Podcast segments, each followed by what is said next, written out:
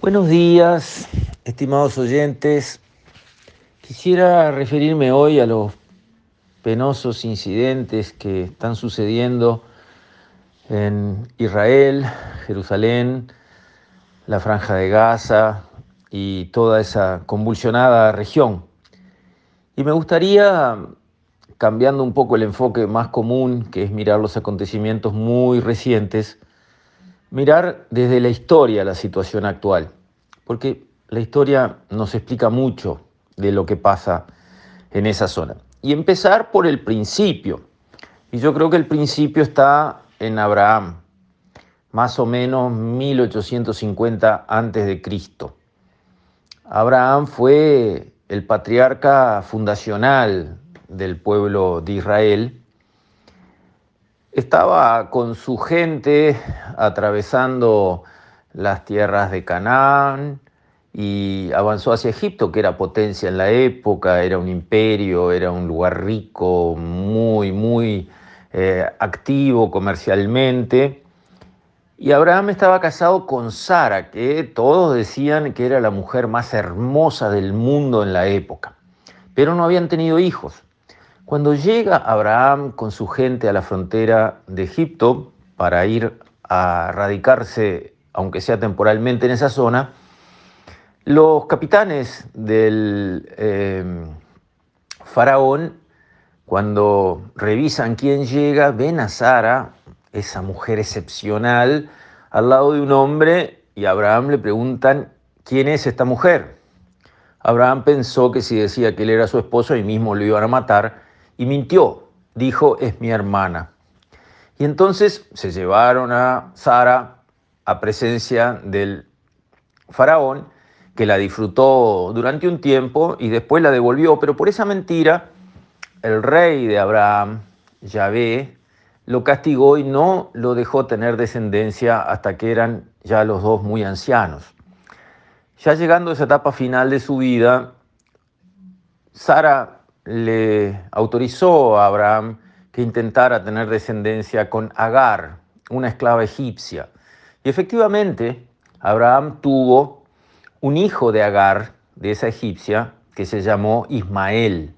y que fue, digamos, el origen del linaje de lo que llamaríamos los árabes. Pero después, Dios que había prometido a Abraham, por ser, digamos, su siervo fiel, una gran descendencia, le permitió que concibiera a Sara, aún ella vieja, concibió un hijo que se llamó Isaac,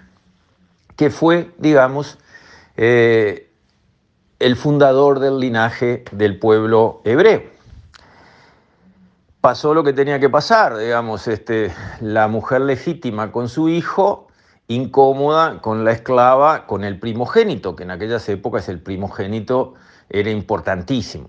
Resultado, terminaron expulsados Agar y su hijo Ismael al desierto, lo cual en aquella época casi casi representaba una condena a muerte, pero no lo fue, sobrevivieron los dos y efectivamente Ismael tuvo una amplia descendencia.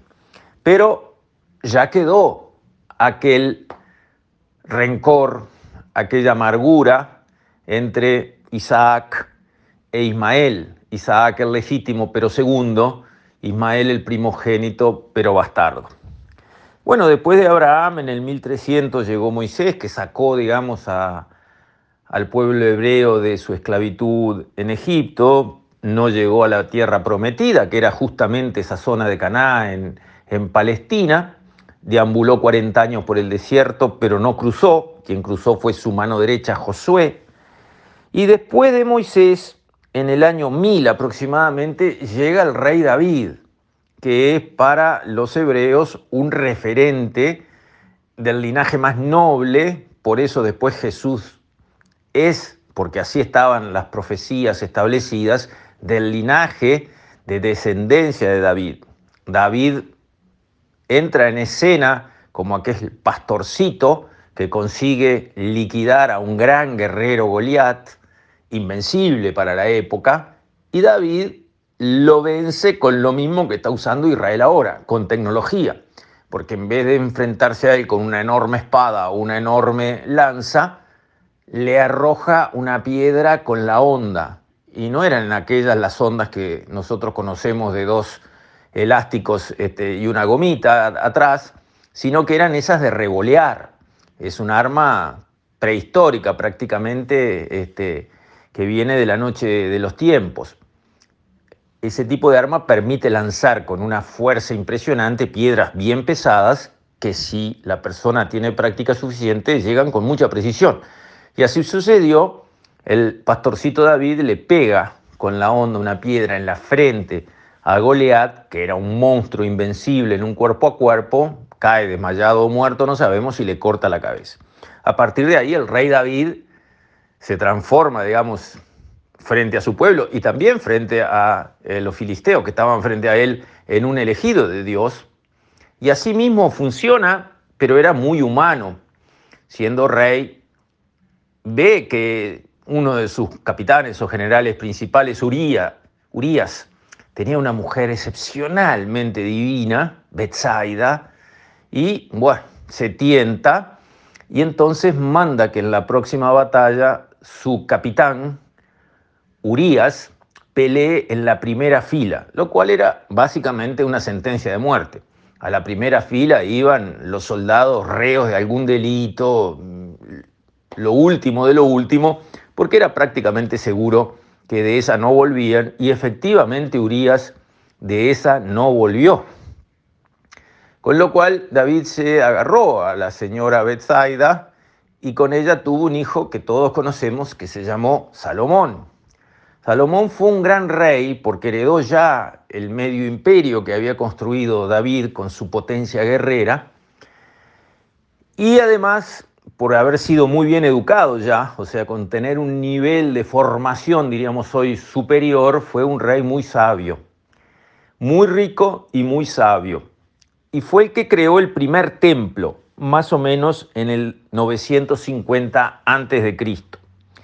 En ese templo estaba el arca de la alianza que antes el pueblo de Israel la había llevado peregrina por allí por donde iba, bajo, mm, digamos, una especie de santuario móvil que lo iban trasladando, así como el pueblo se iba trasladando durante todo lo que fue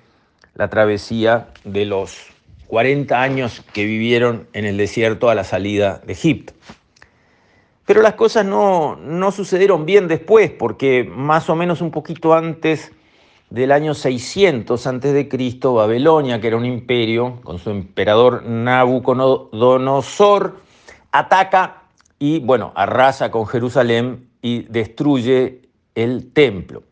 Me olvidé decir que Jerusalén había sido conquistada a los jebuseos siendo ella un pueblo poco significativo porque estaba en una meseta alta, poco productiva, las grandes vías comerciales no pasaban por allí, pasaban desde Egipto hacia, vamos a decir así, Siria, eh, contra el Mediterráneo, por pueblos como Megido, como Biblos, como Tiro, y allá arriba, en esa meseta, era poco lo que se movía, pero David conquistó Jerusalén este, y a partir de allí fue ya este, un lugar importante para el pueblo judío que se transformó en trascendente cuando Salomón hizo el primer templo, alojó el arca adentro, allí en el Santa Santorum, donde solo podía llegar el eh, sumo sacerdote y entrar hasta allí una sola vez por año. Todo eso se perdió con el ataque de Nabucodonosor en el 587 que destruyó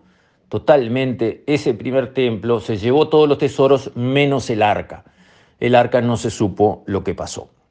Después llegó otro rey persa, Darío I. Recuerdan, los reyes persas eran Ciro, después vino Cambises, después Darío, después Jerjes, después Artajerjes. Bueno, Darío le permitió al pueblo judío reconstruir su templo allí en Jerusalén, eh, alivió la carga que tenían los judíos con el exilio que les había impuesto Nabucodonosor, etc. Y en el 520 se construye el segundo templo. Bueno, siguen pasando los siglos y crece Roma y Pompeyo en el 63 conquista Jerusalén este, y pasa a estar, digamos, toda esa zona como una provincia romana. Allí a los pocos años Herodes el Grande pasa a ser el rey judío de esa zona y reedifica el segundo templo, que era extraordinariamente modesto comparado con el primer templo, lo reedifica Herodes el Grande, el que era el rey en la época de Jesús, que ahí ya estamos en el 29, está llegando Jesús, este, y es el que hace, digamos, un templo espectacular. Ese templo al que judío Cristo, Jesucristo, fue a enseñar y donde corrió a los mercaderes a, golpes de, látigo de cuerdas, etc., ese templo era el templo de la época de Jesús, donde empieza la época cristiana. Bueno, conocemos la parte este, cristiana de la historia, mucho mejor que la parte judía, los que no somos de esa eh, fe, y también mejor que la parte musulmana. El hecho es que después de Cristo, Roma en el 70 después de Cristo destruye el templo porque reacciona contra una insurrección del pueblo judío que termina con la matanza de la fortaleza de Masada. Ahí es arrasado en el año 70 después de Cristo ese segundo templo mejorado muchísimo por Herodes el Grande. Entonces, de lo que queda de aquel templo es una, pared de contención, un muro lateral, porque se había rellenado mucho toda esa zona que estaba arriba del monte Sión, que ya era sagrado desde la noche de los tiempos,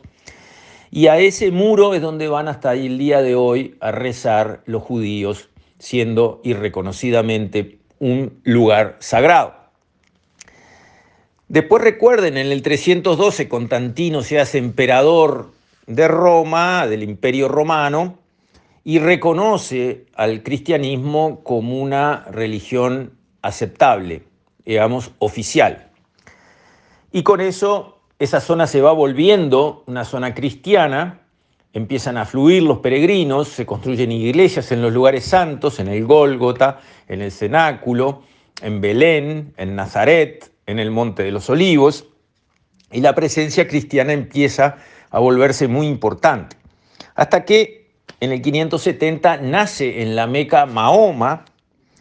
y después muere en Medina en el 632, pero Mahoma empieza a recibir una inspiración divina, el arcángel Gabriel, el mismo que le hace la anunciación a María, le comenta, según la tradición y los escritos este, y el propio Corán eh, de los musulmanes, le empieza a transmitir lo que se llaman recitaciones, que eso quiere decir el Corán. Recitaciones que son esos versículos que Mahoma va dictando y se van escribiendo y constituyen el Corán. Y Mahoma, a lo largo de su eh, vida y recorrida, resulta que reconoce a los patriarcas del antiguo pueblo de Israel, reconoce a Abraham, reconoce a Moisés, reconoce a los grandes profetas, reconoce a Jesús como un profeta, no como hijo de Dios según el cristianismo, pero sí como un profeta muy respetable. Y en esa fe, eh, en esa confesión musulmana, Jerusalén es la tercera ciudad santa Después de la Meca, después de Medina, es Jerusalén e incluso durante 12 años en la vida del profeta, cuando los fieles se deben hincar a rezar, que es uno de los cinco pilares del Islam, rezar cinco veces por día orientados hacia el lugar santo que hoy es la Meca, durante 12 años en la vida del propio Mahoma, el lugar santo era Jerusalén, y desde Jerusalén se dice, en la tradición musulmana, que Mahoma subió a los cielos acompañado por el arcángel Gabriel en un viaje nocturno, como le llaman. Entonces, para los árabes, allí hay un lugar extraordinariamente sagrado. Y arriba de lo que había sido el primer templo y el segundo templo, destruido primero por Nabucodonosor, después por los romanos,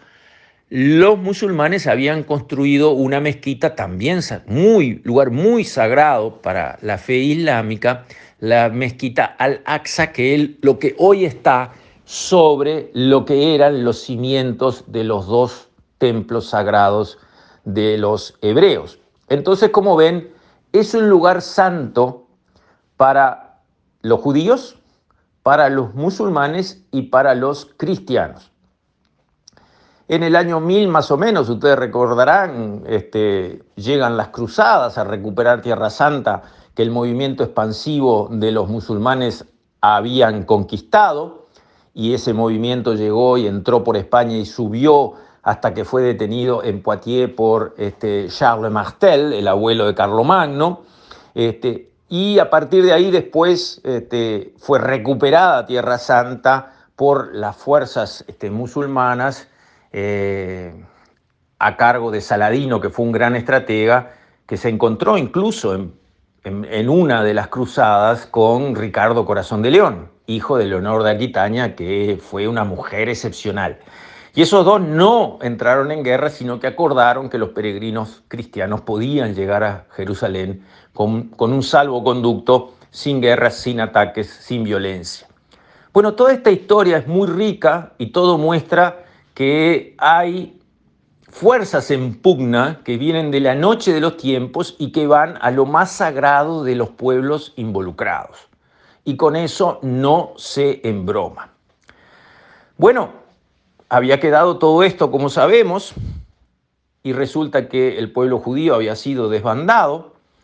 como sabemos, estaba por todo el mundo. Para tener una idea, los judíos a nivel mundial son 15 millones, sumando todos los judíos de todos los países del mundo, cortando grueso, digamos. Probablemente la cifra no sea exacta, pero el orden de magnitud sí.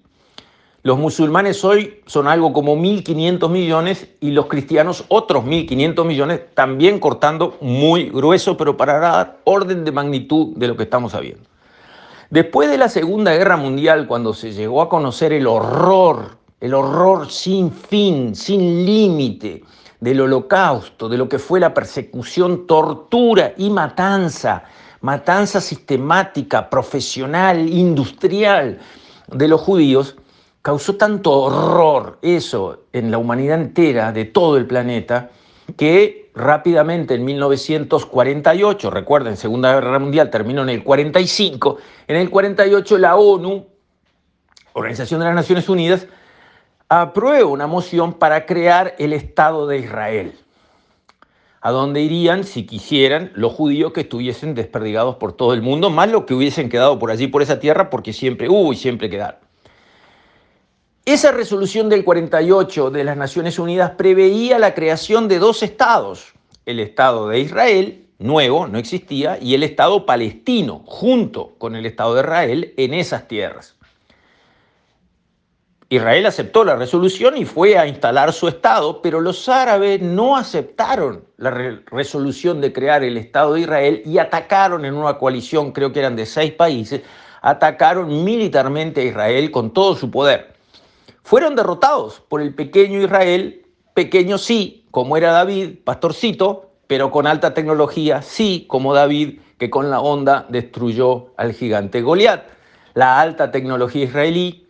eh, en, temas militares, frenó, liquidó la ofensiva militar árabe, no una vez, sino dos veces en grandes conflictos y muchas veces más en pequeñas confrontaciones.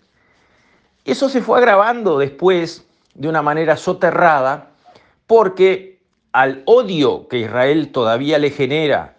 a muchos grupos árabes, el mismo odio que llevó a que no aceptaran la creación de los dos estados propuesta en la resolución de Naciones Unidas del 48, se agrega el terrorismo que está operativo en la zona, financiado, apalancado por Irán, que no es árabe, sino es persa, pero que tiene, digamos, un gobierno teocrático. La religión es el gobierno y el gobierno es la religión. Y ese gobierno de Irán ha digamos, apalancado, ayudado movimientos que en Occidente consideramos, creo que con toda razón, terroristas, como Hamas, que está en Gaza, del otro lado está Hezbollah, eh, movimientos que tienen realmente una visión terrorista de su accionar. No les importa la vida de un civil, no les importa porque lo que está en juego es mucho más importante en sus creencias y por lo tanto eh, dinamitar un mercado o, o, poner una persona con una bomba y estallarla en cualquier parte es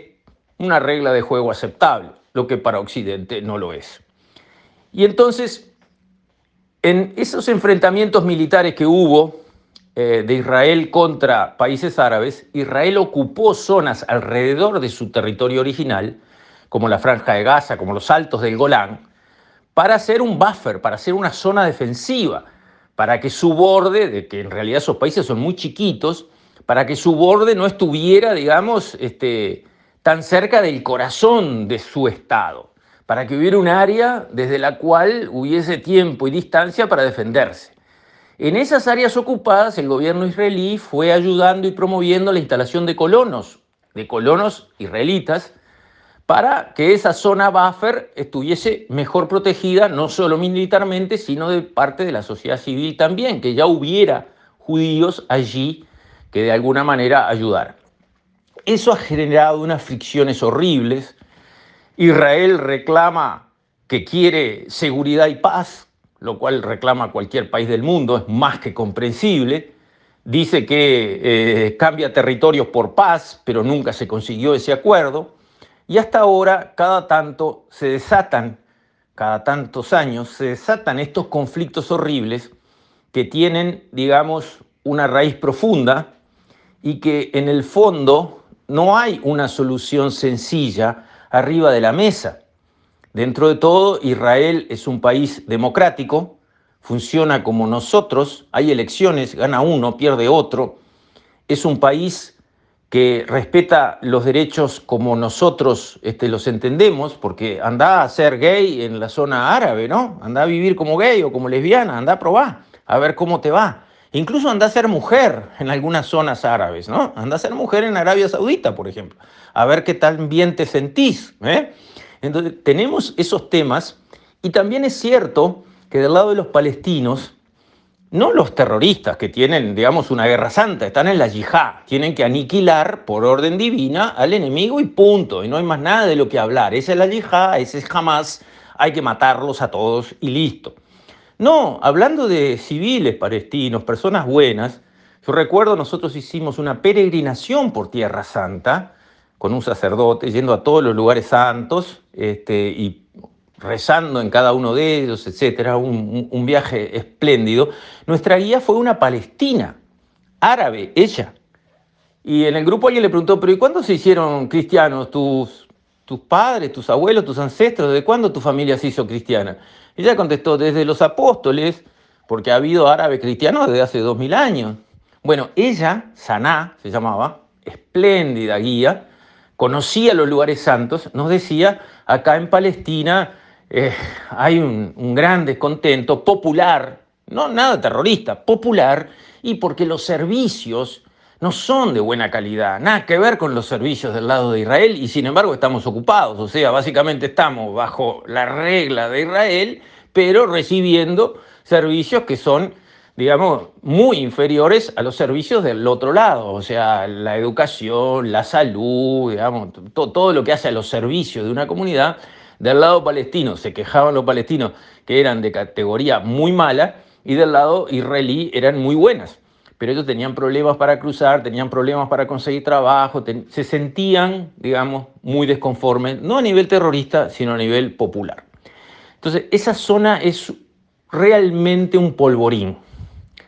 si a eso le agregamos las ganas de Irán de armar un lío mayor, el involucramiento de Rusia apoyando a Irán y apoyando a Siria, el involucramiento de Estados Unidos apoyando a Arabia Saudita y apoyando a Israel, eso es un combo explosivo. Esto en cualquier momento puede detonar y es muy probable que en algún momento futuro se detone. La izquierda mundial, la ideología de izquierda pesada apoya a los palestinos, justamente por la reacción contra Estados Unidos, la reacción contra el capitalismo, la reacción contra todo eso, la reacción contra el que oprime, entre comillas, hace que los movimientos de izquierda de todo el planeta estén a favor de los palestinos. Por otro lado, el resto del mundo ve a Israel como un Estado democrático que respeta lo que se respeta como derechos humanos en Occidente y, desde ese punto de vista siente, digamos, la inclinación de apoyarlo, de respaldarlo, como ha hecho Uruguay recientemente en las declaraciones que nuestra Cancillería realizó. Así que lamentablemente estas situaciones de violencia que estamos viendo, eh, que no creo que sean las últimas, pueden llevar a conflictos mayores y tienen una solución extraordinariamente difícil. Con esto, estimados oyentes, me despido. Hasta mañana, si Dios quiere.